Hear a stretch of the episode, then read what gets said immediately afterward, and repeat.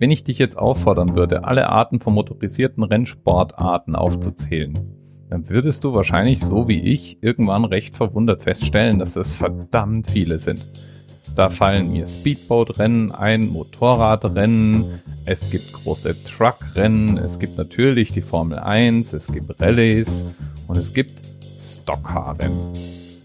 Ein Stockcar ist ein Auto, das in Stock zu haben ist, also ein Serienfahrzeug.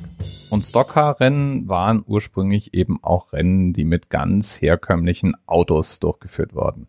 Eigentlich so eine Art Straßenrennen. Entstanden ist das wohl während der Prohibition in den USA in den 30er Jahren und es ist nach wie vor eine Autorennsportart, die hauptsächlich in den USA betrieben wird.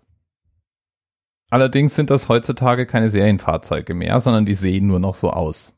Buchstäblich. Das sind speziell konstruierte Rennfahrzeuge, auf die eine Serienkarosserie aufgesetzt wird. Und da gibt es dann verschiedene Klassen. Und eine dieser Fahrzeugklassen wird in der sogenannten Camping World Truck Series verwendet, nämlich sogenannte Pickup Trucks. Pickup Trucks, das sind Fahrzeuge, die hinten eine Aufladefläche haben und in den USA speziell sehr verbreitet sind. Die sehen allerdings auch nur aus wie Pickups. Da kann man weder was sicher hinten drauf verstauen, noch ist die Idee, einen echten Pickup in den Laden zu kaufen und damit Rennen zu fahren, sondern es sind modifizierte Standard Stockcar Racing Autos, in denen einfach eine wie ein Pickup Truck aussehende Karosserie aufgeschraubt ist. Wie bei allen Sportarten, in denen regelmäßig Wettkämpfe stattfinden, gibt es natürlich auch für Stockcar-Rennen große Sportverbände. Und der bekannteste und größte und amerikanischste von allen ist die NASCAR, die National Association for Stockcar Auto Racing, die in großen Teilen der USA aber auch in Kanada und in Mexiko für das Ausrichten von Stockcar-Rennen zuständig ist.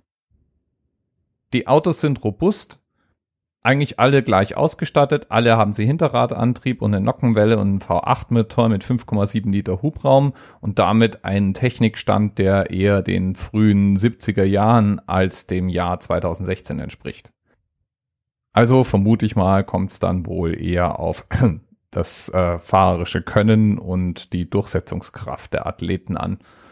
Jedenfalls können die Fahrer in vielen verschiedenen Disziplinen gegeneinander antreten und Rennen über Rennen bestreiten, um die Besten der Besten der Besten zu küren.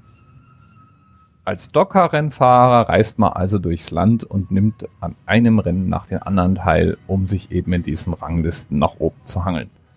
So weit, so gut. Ein Rennen ist allerdings ein besonderes jedes Jahr im Kalender dieser Rennfahrer. Die Speediatrix 200. Dieses Rennen findet jedes Jahr in Iowa statt und heißt Speediatrix 200, weil über 200 Runden gefahren wird. Und Speediatrix heißt sie, weil diese Veranstaltung dazu dient, Geld zu sammeln für die ortsansässige Kinderklinik. Die Rede ist vom Halifax Health Betty Jane France Center of Pediatrics. Eine Kinderklinik, die NASCAR-themed ist. Es gibt reichlich Bilder und Verzierungen, die an die Autorennen erinnert. Berühmte Rennfahrer aus den NASCAR-Rennen kommen regelmäßig zu Besuch und die Klinik macht für sich selber Werbung, indem sie sagt, sie sind eine ungeduldige Klinik. Sie versuchen ihre kleinen Patienten so schnell wie möglich gesund zu machen und so schnell wie möglich wieder rauszulassen. Als ob andere Kinderkliniken da irgendwie ein anderes Ideal hätten. Aber sei es drum. Auf jeden Fall gäbe es diese Klinik nicht ohne die NASCAR. Auf jeden Fall gäbe es diese Klinik nicht ohne die Speediatrics 200. Und damit ist es doch mal eine der sinnvolleren Anwendungen von Autorennen, finde ich. Und falls du dich jetzt fragst, was ist eigentlich der Themenanker zur heutigen Episode? Ganz einfach. 200 Runden in der Speediatrix 200 entspricht 281 Kilometer Distanz. Bis bald. TMRS 10, 9, 8. The experience of 47 individual medical officers was hier über die Geheimzahl der Illuminaten steht. Und die 23. Und die 5. Wieso die 5?